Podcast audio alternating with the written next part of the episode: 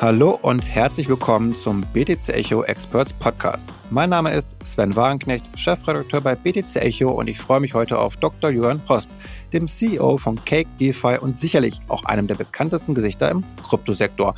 Bereits zum Hype im Jahr 2017 hat sich Julian einen Namen als Influencer und Unternehmer gemacht. Inzwischen lebt der gebürtige Österreicher in Singapur, von wo aus er versucht, den DeFi-Sektor für die Massen zu erschließen. In unserem Podcast heute möchte ich mit ihm über den Einfluss der aktuellen Regulierungswelle, seine Markteinschätzung insbesondere zu Bitcoin und den Trends für die kommenden 12 bis 24 Monaten sprechen. Ja, hallo Julian, schön, dass wir beide uns mal wieder unterhalten. Ähm, mich würde interessieren zu Anfang, wie ist so gerade die Stimmung in Singapur? Grüß dich, freue mich, äh, dass wir heute quatschen. Äh, Stimmung in Singapur. Mh, hm, du merkst, wahrscheinlich so zwei Sachen, die Barunternehmen, die tatsächlich nativ in Singapur waren, also die wirklich da waren, die sind zurzeit echt fleißig am Bauen. Du merkst viel Corporate, viel Institutional, das da ist. Du merkst, dass viel, was Retail angeht, nach Dubai beziehungsweise Abu Dhabi abgewandert ist, weil Singapur da einfach zu streng geworden ist. Ähm, da muss man halt mittlerweile einfach, braucht man Lizenz, ist alles, alles viel zu streng und so weiter und ja, da ist, ist halt eher abgewandert und ja, das ist wahrscheinlich so die, die Stimmung. Okay, und in den letzten Tagen und Wochen war ja vor allem auch Hongkong im Gespräch, gar nicht so weit weg von euch. Und äh, glaubst du, wenn jetzt dort Lizenzen für Kryptobörsen und Broker erteilt werden, zukünftig, dass das vielleicht auch der neue Hotspot wird neben Singapur? Jein, also ich glaube, bei Hongkong wird sicher die Frage sein, wie genau sieht's aus? Also wir haben uns das natürlich auch ziemlich jetzt genau angeschaut. Ah, für uns die Frage, wollen wir dann in Hongkong eine Lizenz gleich haben oder nicht? Wir warten da jetzt noch ein bisschen. Die Frage wird sicher, inwieweit ist es kompatibel mit England? Also das UK äh, Pendant da dazu ist eher so das Interessante wahrscheinlich. Also, aber sehe jetzt noch nicht so direkt noch. Ähm, eher vielleicht dann, wenn man sagt, okay, das wird jetzt sehr konkret, vielleicht der Zugang zu China, Zugang zu Taiwan von dort. Aber ansonsten, genau, es bei uns jetzt mal ein bisschen abwarten zurzeit noch. Hm. Das war so meine Intention, weil gerade ja viele Chinesen dort ihr Geld geparkt haben, auch Riesensummen. Also ich glaube, Hongkong ist der viertgrößte Handelsblatt. Nach Singapur an dritter Stelle, meine ich, dann London und New York an erster Stelle. Und das war so ein bisschen die Hoffnung, glaube ich, auch für vielen vom Markt, dass da vielleicht mal neue Mittelzuflüsse vielleicht aus dem asiatischen Bereich über Hongkong perspektivisch reinkommen könnten. Also würdest du langfristig gesehen das auch als ein, ich sag mal, bullisches Szenario betrachten, dass sich China wieder mehr involviert im Kryptosektor dadurch? Ich könnte mir generell vorstellen, dass der asiatische Raum in dieser nächsten Welle interessant sein könnte. Also zurzeit die USA mit den ganzen Regulationen, weiß nicht genau, wie attraktiv die sind. Europa wird sicher vor allem dann noch interessant, wenn Nika aktiv ist. Also wenn das jetzt im April durchgeht, gehen wir davon aus, dass es vielleicht so nächstes Jahr dann richtig Vollgas gibt. Also ich glaube, dass schon zurzeit Asien eine, eine, eine starke Chance dafür hat, ja. Ja, nun ist Hongkong ja so eine chinesische Sonderwirtschaftszone mit ganz anderen Regularien als jetzt in China auf dem Festland. Ähm, glaubst du, dass sich das China sehr genau anschaut, wie das dort greift mit der Regulierung und vielleicht irgendwann auch sich zu öffnen oder bist du da skeptisch, dass China geschlossen bleibt, was ihre Policy angeht? Also ich glaube schon, dass äh, China da eher geschlossen bleibt. Ich glaube, dass China das nicht unbedingt deshalb aufmacht wegen den Chinesen, sondern vielmehr um wieder ausländisches, also nicht chinesisches Kapital nach Hongkong reinzukriegen. Und ich glaube, dass das da eher das Interesse ist. Also ich sehe das viel mehr als von außen rein, als wie die Chinesen rauskommen. Also ich sehe da nicht, also alles, was die Chinesen machen, geht auf Kontrolle hinaus und ähm, egal, ob man jetzt Social Media anschaut oder in welche Richtung man schaut. Und ich glaube nicht, dass die ja Interesse haben, das aufzumachen. Du hast es gerade schon angesprochen, die USA, und da würde ich jetzt gerne mit dir sozusagen geografisch über den Atlantik einmal dann äh, fliegen, denn da war in letzter Zeit ja auch sehr viel los. Gerade die US-Wertpapieraufsicht, die schießt schon sehr stark gegen den Kryptosektor. Sehr eine Regulierungswut, kann man sagen, ist dort im Gange. Macht dir das Angst, dass in USA, im Land der Freiheit, eigentlich so stark jetzt dagegen vorgegangen wird? Also Angst macht mir es jetzt selber nicht. Es trifft jetzt nicht wirklich unsere Firma. Also für uns ist es jetzt, also Angst habe ich jetzt nicht wirklich. Was, ich, für mich vielleicht so zwei Fragen. Die erste, ich verstehe nicht hundertprozentig, warum die SEC das so stark macht. Also ich denke mir immer so, ich würde eigentlich viel mehr versuchen, also ich verstehe zum Beispiel das ganze Thema BUSD, das verstehe, weil da geht es für mich viel mehr darum, Binance irgendwie davon abzuhalten, als wie, dass man jetzt irgendwie gegen Paxos geht. Also zum Beispiel dieses Kraken-Staking-Thema, generell das den Einheimischen so schwer zu machen, bei den einheimischen Börsen irgendwie das Ganze ähm, zu nutzen. Also da tue ich mir total schwer, das irgendwie rational zu verstehen. Ich verstehe, dass sie jetzt gegen Terra Luna vorgehen. Das, das, lassen, das ist alles für mich erklärbar. Das sehe ich jetzt nicht so dramatisch. Aber gerade so dieses Kraken-Thema, generell so, es gibt keine wirkliche Kryptoregulation. Aus dem Grund greift immer irgendwie jeder dort rein. Ich sehe das immer so ein bisschen als Problem. Einfach für auch für Amerika. Und Amerika ist halt natürlich alles, was irgendwie so Unternehmertum angeht, schon ein ziemliches Powerhouse. Und ich, mich überrascht einfach ein bisschen, dass, dass man hier so ein bisschen gegen das Unternehmertum eigentlich geht. Das sehe ich so ein bisschen als, als, als Problem, ehrlicherweise. Hm.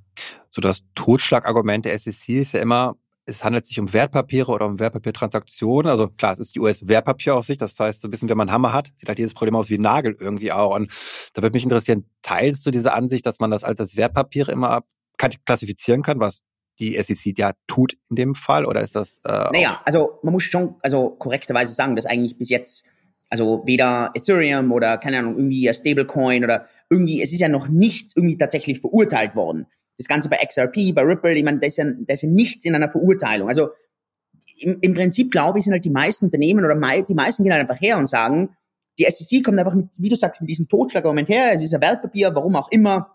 Und jetzt hast du zwei Möglichkeiten. Entweder machst du das, was Ripple macht, und du kämpfst jahrelang darum, dass es halt XRP kein Wertpapier ist und vielleicht gewinnst du, vielleicht gewinnst du nicht. Und dazwischen hast du halt die vollen Herausforderungen.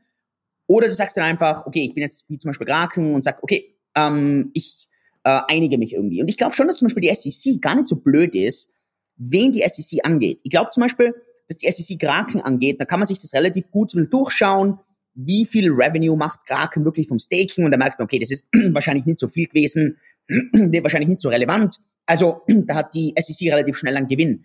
Ich glaube, wenn die das zum Beispiel bei Coinbase versucht hätte, Coinbase wäre da aggressiv in die Offensive gegangen. Und ich glaube auch, dass die Kapitalvermögen, die Coinbase hat, einfach nur mal anders werden als Kraken. Und Coinbase sagt dann, ja, du liegst falsch, ich lieg richtig und jetzt, okay, passt, schreibt es aus. Und ich glaube, dass sich die SEC das nicht traut. Also die SEC ist da schon meiner Ansicht nach bisher relativ smart. Ähm, da gibt's ja diesen ganzen Fall mit dem, mit, mit dem DAO, ich weiß nicht genau, wie der geheißen hat, ich weiß nicht, wie der heißt, Yuki DAO oder irgendwie so, bin mir jetzt mal ganz sicher. Die schnappen sich diesen einen DAO, der halt irgendwie total kurios ist und halt irgendwie so der Schwächste unter allen und den gehen die an, oder? Also so, ist schon sehr, sehr, sehr spezifisch, wenn die da wirklich immer ein bisschen angehen. Also, ja, also für mich, also ich sehe das überhaupt nicht, dass da jetzt irgendwas ein Wertpapier ist oder dass da irgendwas, es ist eher mehr so, die Leute oder die Firmen haben einfach keine Lust, sich auf das einzulassen. Weil die ja sagen, ja. Ey, das ist so Aufwand, so mühsam und am Ende, ja, jahrelanger Rechtsstreit. Ja, der Brian Armstrong von Coinbase hat das ja auch schon bei Twitter gesagt. Also äh, wir werden sozusagen für unsere Rechte kämpfen. Das ist, das ist alles richtig, wie wir das machen. Ich glaube auch als Nasdaq-Unternehmen ist Coinbase da schon gut aufgestellt. Ähm, grundsätzlich jetzt gerade so, das sind ja schon eben auch die ja, ausländischen Unternehmen vielleicht auch die Probleme haben mit der Regulierung in den USA dann auch. Siehst du da nicht eine Coinbase auch mit der neuen Blockchain-Lösung so ein bisschen, dass die ja schon progressiv sind, da nicht eigentlich sehr gut positioniert, weil die Konkurrenz, ich überlege gerade so, gibt es eigentlich keine so große, die auf diesem Level regulatorisch mitspielen kann, oder? Also ich glaube, dass wahrscheinlich weltweit zurzeit, also Binance und Coinbase wahrscheinlich so die zwei großen dominanten Firmen einfach sind. Ähm, und, und, jeder hat so seine eigenen Vorteile von denen zwei. Und Coinbase, du hast, du hast angesprochen, sicher der Riesenvorteil, dass sie einfach so stark in den USA auch sind. Ähm, mit Base, also ich glaube, das ist ein super smarter Move, den Coinbase da macht. Ich sehe den wirklich als mega smart. Die Gefahr, die ich schon ein bisschen sehe, ist, dass das vielleicht die SEC dann dazu bringt, aggressiv gegen DeFi vorzugehen. Und bisher ist sie eigentlich hauptsächlich gegen CeFi vorgegangen. Und da, das sehe ich schon ein bisschen so als Gefahr generell, weil dann ist relativ schnell so ein bisschen der Punkt, was ist ein CeFi und was ist DeFi? Und, und die Grenze kann dann relativ schnell so ein bisschen verschwimmen. Also, das ist wahrscheinlich so das Einzige, wo ich mir ein bisschen Gedanken mache, aber ansonsten denke ich, dass Coinbase gut aufgestellt ist. Hm. Ja, und von diesem ganzen regulatorischen Hintergrund, was auf der Welt so passiert, was würdest du sagen in den nächsten Jahren, sagen wir, nächsten fünf Jahren, in welcher Region, wenn wir für den Kryptosektor das meiste ja, Wachstum generieren, das meiste Input, ist das eher USA, Asien, Europa oder vielleicht auch ganz woanders? Gute Frage. Also zurzeit glaube ich, dass Europa auf einem echt guten Weg ist. Also muss ich überraschenderweise auch echt zugeben, weil ich ja sonst immer sehr kritisch bin, was Europa angeht. Also ich finde, dass Europa, was Regulation angeht, mit Mika ehrlicherweise wahrscheinlich eine der besten Lizenzen oder Regularien eigentlich dafür hat. Ähm, wir in Singapur haben zwar eine ähnliche Regula ein Regel ähnliches Regularium seit Jahren, aber in Singapur sind fünf Millionen Leute und, und Europa ist fast hundertmal so groß. Also das kann man nicht vergleichen. Da muss man echt eigentlich, da muss man wirklich klatschen und sagen, hey, das ist, hat Europa gut gemacht. Und das sehe mal, dass das eine gute Chance ist. Die, die, die größere Herausforderung, die ich aber für Europa dann sehe, ist, wie sieht unternehmerisch aus? Du brauchst Unternehmen, du musst dieses Wachstum irgendwie reinkriegen und da sehe ich halt nie so große Chancen für Europa. Um, die USA meiner Ansicht nach, riesengroßer Unterschied. Ich glaube, die USA ist immer interessant für das Unternehmertum. Zurzeit als Kryptounternehmen, glaube ich, total uninteressant. Asien hat theoretisch beides. Ich glaube, die Schwierigkeit in Asien ist halt oft, dass du teilweise natürlich extreme Enklaven baust über die Sprache oder auch teilweise über die, über die Länder. Ich meine, äh, wenn du zum Beispiel etwas in Indonesien aufbaust, das, allein ein Land hat so viel Einwohner fast wie ganz Europa. Also das ist natürlich nie so global, sondern ist halt teilweise sehr lokal. Ähm, theoretisch hat natürlich man, rein von der Einwohneranzahl Asien das größte Potenzial. Aber bin mir jetzt nicht 100% sicher, ob jetzt aus Asien das, das globale äh, für Krypto irgendwie kommt. Also ich, ich sehe da die Karten total sehr offen. Ich glaube, dass jeder Kontinent, jede Region irgendwie so ein bisschen seine Vorteile hat. Wo ich sehr skeptisch bin, ist, dass zum Beispiel das aus Dubai oder Abu Dhabi kommt. Ähm, ich, ich sehe das überhaupt nicht. Also ich bin da überhaupt nicht so optimistisch, wie das viele andere so ein bisschen sehen. Aber vielleicht täusche ich mich da total. Ja, vielleicht wäre es ja ganz schön, wenn wir so einen ausdifferenzierten Sektor bekommen, wo jede Region irgendwie ihre Stärken hat, was du gerade meintest. Eben auch, vielleicht klar, die ganz großen Player sind dann wahrscheinlich eher in den USA wie eine Coinbase, die einfach mehr Market Power haben am Ende des Tages. Dagegen kommen wir wahrscheinlich nicht an in Europa. Aber gerade für so andere, vielleicht auch Nischen-Cases kann das ja vielleicht super spannend sein. Ich äh, habe mich auf jeden Fall sehr darüber gefreut, dass die USA gerade so stark nach Europa schaut und sagt, okay, hey, ihr habt ja schon mal was. Vielleicht orientieren wir uns mal an euch so ein bisschen, weil sonst war es ja meistens eher andersrum. Und da bin ich ja zumindest aufgeschlossen, optimistisch. Und ich würde jetzt ganz gerne mit dir so ein bisschen nochmal über, ja, vor allem auch Bitcoin, Ethereum, Kryptowährungen sprechen. Und ähm, da gibt es oft so, ich sag mal, Phasen. Bei mir ist das zumindest so. Da bin ich mal mehr auf Bitcoin, dann wiederum mal offener für Ethereum, für Altcoins. Ähm, hast du auch solche Phasen oder was ist gerade so bei dir der Stand? Also bei mir war bis wahrscheinlich so 2019 war ich echt voll Bitcoin und eher nicht so Ethereum. Für mich war so die Schwierigkeit, die ich dann so ab 2019 einfach gemerkt habe, dass Ethereum einfach wirklich nützlich worden ist. Du hast, also bis 2018, ehrlicherweise, waren halt hauptsächlich ICOs auf Ethereum. Und auch wenn das einen gewissen Nutzen gebracht hat, so war das halt sehr überschaubar. Aber es war nicht wirklich der Nutzen da. Mit 2019, DeFi, NFTs, ist halt immer stärker und größer worden. Und Bitcoin ist für mich voll rückständig worden. Also wenn ihr zum Beispiel zurückvergleicht 2014, wurde Bitcoin für so viele Sachen verwendet. Natürlich großteils illegales Zeug, aber es war extrem genutzt. Und in der Phase 2017, 2018, jeder Altcoin hauptsächlich gegen Bitcoin getradet. Und das ist immer weniger und weniger und weniger worden. Und heute, wenn ich mal heute halt Bitcoin anschaue, es ist nichts in Bitcoin gepreist. Ich weiß schon, dass die Leute immer sagen, ich habe was mit Bitcoin bezahlt, aber das stimmt nicht. Du hast in Euro oder in Dollar bezahlt und hast halt davor kurz das umgewechselt. Also das, du hast diese umgewechselt. Und wenn ich mir heute anschaue, was wird heute wirklich in Bitcoin gepreist, ganz ehrlich, das ist also nicht, mir ist nichts bekannt. Und Ethereum, ich meine, die ganzen NFTs, es ist so unglaublich viel auf Ethereum gepreist. Und jeder muss natürlich für sich selber ein bisschen entscheiden, ist das nützlich, ist es nicht nützlich. Und deswegen ist bei mir halt so 2019 der Push ziemlich stark, dass ich sage, okay, Ethereum. Um, und ich habe auch, also ich habe heute nur mehr ganz, ganz, ganz wenige Bitcoins. Und Ether habe ich nie wirklich mehr verkauft. Und das war auch die beste Entscheidung seitdem. Also von dem her, also über die letzten vier Jahre war bei mir halt hauptsächlich Ethereum. Ich will vielleicht eines dazu sagen. Ich sehe an, ich sehe eine Chance für Bitcoin zurzeit, gerade mit den ganzen Ordinals. Da kommt Nutzen rein. Ich glaube nicht, dass so wie heute die, die Satoshis non-fungibel verwendet werden, ich glaube nicht, dass das die Zukunft ist mit diesen NFT-Pictures. Also das glaube ich nicht. Aber ich glaube, das Konzept, dass du Satoshis non-fungibel machen kannst, also nummerieren kannst, ich glaube, dass das etwas sein wird, da haben wir noch nicht so genau glaube ich, den, den richtigen Zugang. Aber ich glaube, dass das machtvoll wird. Ich habe noch nicht die Idee, wie das genau funktioniert. Ich bin mir ziemlich sicher, dass es nicht irgendwelche Bilder sind, die man da dran knüpft. Und dann könnte, könnte Bitcoin wieder diesen stärkeren Nutzen bekommen. Um, ähm, also das, und, aber zurzeit sehe ich das noch nicht. Also von dem her ist zurzeit bei mir der Fokus viel mehr auf Ethereum. Ich, ich würde dieses Jahr wahrscheinlich, vor allem, also jetzt glaube ich so in den nächsten vier, sechs Wochen, je nachdem wie der Shanghai-Upgrade durchgeht, könnte ich mir gut vorstellen, dass Ethereum eher underperformen wird äh, gegenüber Bitcoin. Ähm, ich glaube zum Beispiel, dass wenn das nächste Upgrade bei Ethereum so Q3 kommt, vielleicht, ähm, dass da das vielleicht ein bisschen umdreht, dass dann Ethereum wieder Bitcoin outperformt, äh, wegen der ganzen Skalierung.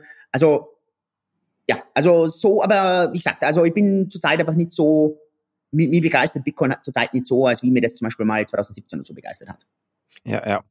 Jetzt kommen wir doch zu Anfang, Jahresanfang sehen, dass gerade Bitcoin an Dominanz hinzugewonnen hat. Also glaubst du an das Narrativ, das kam ja schon öfter vor, oh, dass Bitcoin eine Rallye sozusagen anführt und dann die Altcoins nachfolgen? Wäre das jetzt aktuell auf das Geschehen nachvollziehbar oder eher nicht?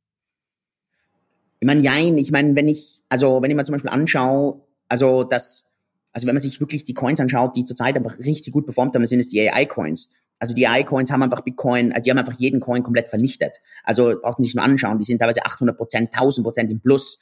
Ähm, selbst, also wenn du dann hergehst und den Market Cap anschaust und sagst, die Small Caps, wenn du die anschaust, so, keine Ahnung, Platz 100 bis 300 oder so, die haben Bitcoin dieses Jahr auch bisher unglaublich outperformed.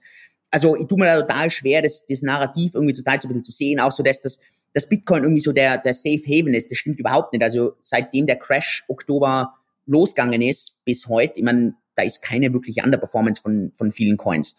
Also ich, wirklich, ich denke, dass dieses Bitcoin Leader, das hat halt vor allem damit zu tun gehabt, dass die ganze Liquidität über Bitcoin rein ist, dass Bitcoin einfach mit Abstand die stärkste Brand gehabt hat und wahrscheinlich auch immer noch hat.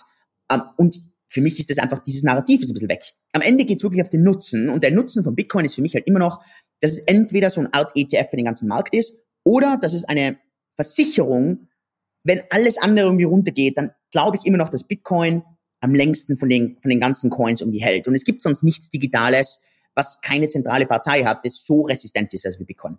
Und ja, und solange diese Sachen irgendwie nicht eintreten, kann schon sein, dass Bitcoin immer wieder mal Phasen hat, wo outperformed wird. Und das ist okay. Ich bin kein Trader, also ich bin jetzt nicht jemand, der die Wochenbasis irgendwie tradet. Ähm, ich bin jemand, der gerne über Monate, Jahre hält und das sehe ich zurzeit nicht wirklich jetzt für mich, dass ich glaube, dass Bitcoin, Ethereum über die nächsten Jahre irgendwie outperformt. Das sehe ich zurzeit nicht. Wenn jetzt hier irgendwie mehr Nutzen bei Bitcoin reinkommt, dann muss ich sofort meine Meinung ändern. Du hast gerade von den KI-Coins gesprochen, die stark angestiegen sind. Ich musste da so ein bisschen an die Metaverse-Coins denken, weil die ihren Nutzen nicht so wirklich nachhaltig beweisen konnten. Ich meine, KI ist super toll mit ChatGPT und so, aber das ist ja das eine. Das andere ist eben die Kryptowährung und da habe ich den Zweifel, dass die das ja nachhalten können, dieses Wachstum. Siehst du das auch so? Ich stimme dir zu 100 Prozent zu. Also bei uns, wir haben einen Venture-Fonds. Ich glaube, wir kriegen jeden Tag, ich weiß nicht, fünf bis zehn irgendwelche, das wird der nächste irgendwas Coin und also ich sehe das total skeptisch. Null Nutzen, ähm, also nicht jetzt AI, AI aber diese Kombination ja. passt für mich überhaupt nicht. Und also ist eigentlich total komisch, oder? Das ist was total nützliches wie AI, das ist total nützliches wie Krypto. Wenn du es zusammengibst, dann ist es irgendwie unnütz. Ich weiß nicht, ich denke immer, es erinnert mich immer so, es ist was ganz Lustiges. Du hast ein Horn, das ist eigentlich ziemlich männlich. Du hast ein Pferd, das ist ziemlich männlich. Wenn du ein Horn auf ein Pferd gibst, dann hast du ein Einhorn, ist eigentlich irgendwie nicht mehr männlich. Also ich weiß nicht, es erinnert mich immer so an diese zwei Coins, ja. an diese zwei Sachen. Ich, keine Ahnung, ja. Ja, da auf jeden Fall noch die Schnittstellen. Ich glaube, das Problem ja auch bei Key ist, dass wir viele Daten brauchen und dass die Daten liegen vor allem bei den zentralisierten Playern ab, bei Microsoft, Meta und so weiter und so fort. Und ich glaube, die Herausforderung ist ja auch hier im Blockchain-Sektor mit KI-Lösungen, wie kommen wir an die Daten ran? So, an den Input ran. Und das ist so ein bisschen, ich würde es mir wünschen, ich finde es total sinnvoll, total viel auf äh, Krypto-KI zu machen sozusagen, damit es eben nicht bei den Datensilos landet. Aber ich bin da gerade sehr skeptisch aufgestellt. Also ich meine, ganz ehrlich, wenn jemand diese Pump and Dumps mag, perfekt ich bin halt, ja, nee, ich halt da, also ich halte da wirklich total Abstand davon. Ähm, ja. Ja.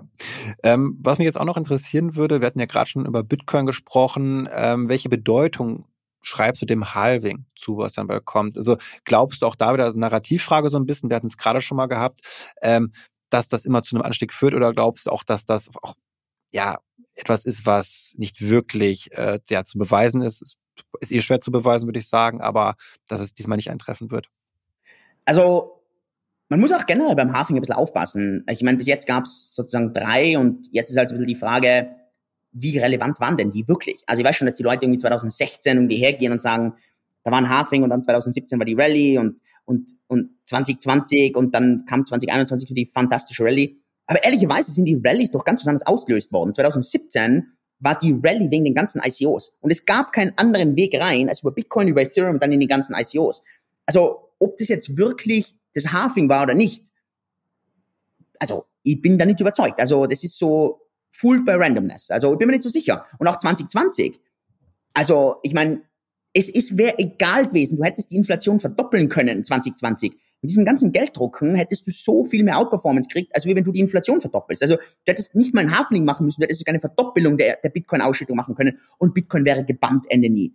Also, keine Ahnung, ich, ich, ich, ich tue mir da total schwer. Ich glaube natürlich, ähm, weil das viele Leute in sich drinnen haben, wird wahrscheinlich vor dem Halving eher die stärkere Rallye sein, weil halt so diese Antizipation ist. Und danach wird eher wahrscheinlich der, der, der Dump sein. Also so wie das 2020 auch war. Zuerst die Rallye irgendwie hin, große Hoffnung, danach der Dump wieder runter danach kam halt das ganze Geld drucken und dann, ähm, also ich bin nicht so überzeugt. Also ich bin nicht überzeugt von den ganzen, äh, von diesen Zyklen. Ich weiß schon, dass ich da eher die Ausnahme bin. Für mich ist das viel mehr Zufall für den ganzen Markt, als wir jetzt wirklich irgendwie konstruktiv nachhaltig, ja. Und, und, weißt du, und wahrscheinlich ist es genau so, dass die Fed wahrscheinlich, keine Ahnung, äh, Q1 nächstes Jahr dann nachgibt und sagt, ja, wir müssen wieder Geld drucken, es geht der Wirtschaft so schlecht. Und dann kommt die Rallye und dann heißt ja, schau, das Halving hat funktioniert, ja, die Zyklen sind alive. Fair enough. Wäre ein schöner Zufall. Ähm, aber was mich interessieren würde dabei, was sind denn so Indikatoren, auf die du schaust, wo du sagst, ja, die finde ich spannend, danach richte ich mich so ein bisschen? Also für mich, ich versuche, und das versuche ich eigentlich so die ganze Zeit so ein bisschen, wahrscheinlich so auf Monatsbasis, dass ich ein bisschen vergleiche und sage, okay, was passiert denn grundlegend in der Blockchain, die ich mir anschaue, was passiert im Markt, äh, was passiert fundamental und wie entwickelt sich der Preis? Und kann ich das irgendwie nachvollziehen, dass jetzt irgendwie der Preis raufgeht? Kann ich das nachvollziehen, dass der Preis das nicht tut? Und in den meisten Fällen muss ich entweder sagen, okay, es tut mir echt schwer, das irgendwie zu beurteilen, oder in den meisten Fällen ähm, sitze ich da und sage, ja, okay, das kann ich wahrscheinlich so ein bisschen nachvollziehen. Es ist ganz, ganz, ganz selten, dass ich dann da sitze und über längere Zeit sage, okay, irgendwas ist da komisch. Und wenn ich das vom Gefühl her habe, dann sind halt so die Phasen, wo ich dann aggressiv entweder kaufe oder nach oder verkaufe. Und bei mir war das zum Beispiel im März 2020, da, also das hat für mich einfach keinen Sinn gemacht, dass plötzlich alle von Gelddrucken reden, alle total, ja, jetzt kommt Liquidität in den Markt und Bitcoin ist 50 Prozent unten. Das hat für mich, das, ich habe das nicht verstanden. Das war nicht rational für mich, weil auch wenn jetzt irgendwie, keine Ahnung, der große, also Virusausbruch und so weiter, habe ich mir gedacht, okay, entweder sterben wir sowieso jetzt alle oder irgendwie, keine Ahnung, ist diese ganze Liquidität da und alles geht wieder nach oben. Und gut, kann man sagen, vielleicht hast du Glück gehabt. Ja, vielleicht war es Glück. Für mich war das genauso 2021. Ähm, 20, also Q, Q3, ich habe, also ich habe Q4, habe ich auch, eigentlich war ich sehr, sehr vorsichtig und habe den Fehler gemacht, dass ich halt hauptsächlich in Bitcoin verkauft habe, weil, und das war so die große Lektion, das war eigentlich so, ähm, da, da, da, das wissen nur manche Leute, also wenige Leute, aber das war eigentlich so die große Lektion für mich in diesem großen letzten Zyklus, dass ich eigentlich im März voll erkannt habe, dass das ein Top ist, 2021. Ich habe den Fehler gemacht, alles in Bitcoin zu verkaufen, was ich irgendwie an Altcoins gehabt habe, weil ich mir gedacht habe, hey, Bitcoin, das ist der sichere Hafen, der hält. Und hat überhaupt nicht gehalten, es ist alles runtergerasselt. Und, im, und da habe ich mir gedacht, ah, verdammt, jetzt habe ich den Zyklus echt vertimed. Ich habe mir echt gedacht, ich habe den vertimed. Dann kam die nächste Rallye im, im Oktober und dann habe ich gesagt, okay, diesmal, das ist total irrational. Ich verstehe es überhaupt nicht, warum der Preis gerade draufgeht. Dann habe ich alles in Dollar verkauft, weil ich gesagt habe, den Fehler mache ich nicht nochmal. Und ähm, gut, am Ende war es sicher auch viel Glück, dass dann auch richtig der Preis so runtergegangen ist. Aber ja, also das war halt jedes Mal, also ich schaue mir viele Sachen an. Ich schaue mir an, generell, was ist das, also was ist das Interesse? Wie viel merke ich denn, dass die Leute sich wirklich um das kümmern? Was passiert fundamental? Und ich schaue mir ein bisschen die, die Blockchain-Zahlen an, aber zum Beispiel, was ich mir überhaupt nicht, ich bin kein Chart-Analyst, das interessiert mich überhaupt nicht. Ich sehe da null Mehrwert drinnen. Ja. Du hast gerade so die fundamentale Seite angesprochen und da finde ich es immer spannend zu schauen, was sind so nächste große Themen, die etwas triggern können, also Anwendungen, wie damals ICO-Welle beispielsweise. Ähm, was siehst du denn sowas in den nächsten, ich sag mal, 12 bis 24 Monaten, ob das im DeFi-Bereich ist, im NFT-Bereich ist, äh, was könnte es sein, was so gerade auch Richtung auch Massenadaption, was ja, etwas Schwung in den Blockchain-Sektor bringen könnte? Gute Frage. Ich habe also ich habe zwar Ideen oder aber die sind so unausgereift, so also so irgendwie so unkonkret, dass ich ehrlich zurzeit also ich merke zurzeit das definitiv Winter ist. Also ich merke das an allem oder ich merke, dass das Interesse bei ganz vielen Leuten total irgendwie jetzt auf AI geht und, und das wird jetzt so das nächste und Krypto ist tot und AI und also du merkst es total, oder? Ich merke das auf YouTube. Ähm, also wenn ich früher irgendwie 100.000 Views gekriegt habe, jetzt kriege ich für dasselbe Video, meiner Ansicht nach teilweise richtig gut, kriege ich 15.000 Views, oder? Also, also ist unglaublicher Unterschied, oder? Und dann sehe ich andere Videos, die über AI und so reden. Absolut sinnfreie Videos, kriegen unglaublich viele Views. Also, und ich merke, also ich merke von total vielen, dass zurzeit so die, dass jeder so ein bisschen da sitzt und sagt, ja, okay, es könnte irgendwas mit den, mit den Ordinals sein, es auf, es könnte, es könnte jetzt das ganze Stablecoin-Thema könnte jetzt ein bisschen kommen, also wie könnte man mit den Stablecoins viel mehr machen? Die einen sagen, ja, vielleicht Real-World Tokenization, etwas, das irgendwie 2017, 2018 ja schon mal riesengroß war. Also sind, ich weiß nicht, also ich merke zurzeit, also das ganze Thema NFT mit DeFi zu verknüpfen. Also bei uns zum Beispiel jetzt in der Firma, wir haben, also wir, uns, wir geben ganz normal Vollgas. Wir haben jetzt ein neues Department bei uns, das ist ganz, ganz, ganz still und heimlich. Also die Leute in der Firma wissen das, aber sonst reden wir überhaupt nicht drüber. Da haben wir jetzt komplett abgesetzt. Also die arbeiten komplett separat. Das, vielleicht sehen diese Dinge auch nie das Tageslicht. Also die basteln da wirklich an Dingen, wo ich einfach sage, ja, äh, schauen wir mal, keine Ahnung, ich weiß nicht, also wahrscheinlich funktioniert's nicht, aber lass mal zwei Monate an dem rumbasteln und dann schauen wir mal, oder? Es wird dann auch an einen, unter einem ganz anderen Namen veröffentlicht, weiß auch niemand, dass das zum Beispiel von uns kommt. Einfach nur mal zu schauen, kommt es irgendwie in den Markt hinein, oder? Also ja, äh, zurzeit, ganz ehrlich, ähm, wenn ich einen konkreteren Plan hätte, würde ich ihn eh kommunizieren. Zurzeit habe ich ihn nicht. Also zurzeit ist wirklich Findungsphase, was den Kryptomarkt so ein bisschen angeht. Und ich glaube, das geht allen so. Okay. Ähm, da würde mich jetzt interessieren, abschließend so ein bisschen, wenn du jemanden erklären müsstest, worauf er sich so in den nächsten zwölf Monaten vorbereiten sollte, was er erwarten kann im Kryptomarkt, worauf es ankommt im Kryptomarkt. Ähm, wie würdest du das kurz und bündig zusammenfassen, um mir so eine Orientierung mitzugeben? Um, ähm, also ich glaube, das Grundthema ist einfach mal ruhig bleiben, ja nicht nervös machen lassen. Ich glaube nicht, dass jetzt irgendwie die starke Rallye kommt. Ich glaube jetzt auch nicht, dass irgendwie der starke Crash irgendwie kommt. Also ich würde jetzt mal einfach ruhig bleiben. Wenn man eh schon die perfekte Menge an Krypto hat, dann einfach abwarten. Wirklich jetzt nicht nervös werden, wenn man irgendwie glaubt, man muss jetzt groß nachkaufen, dass man dann vielleicht hergeht und sagt, okay, lass Dollar Cost Average lass, lass das jetzt über das nächste Jahr mal ein bisschen planen. Lass, mach das mal ein bisschen in Schritten. Also das wäre wahrscheinlich so, ja, Ruhe. Also das ist, glaube ich, das Wichtigste. Auch, ja, einfach nicht verzweifeln, nur weil es ein bisschen langweiliger wird, ähm, weil es ruhiger wird, weil andere Themen Shiny Objects sind. Also das ist, glaube ich, das Schwierigste für die Menschen zurzeit. Auf jeden Fall. Das haben wir auch schon erlebt, die Auf- und Abs im Kryptosektor. Und ähm, wir bleiben beide dabei auf jeden Fall und werden dann wieder bei der nächsten Welle oben mitschwimmen. Und äh, damit würde ich sagen, vielen Dank, Julian, für deine tollen Insights. Und wenn euch, liebe Hörerinnen und Hörer, der Podcast gefallen hat, dann hinterlasst uns doch gerne auch eine Bewertung auf Apple Podcasts, Spotify und Co. Das würde uns enorm helfen. Und in diesem Sinne würde ich sagen, macht es gut und bis zum nächsten Mal.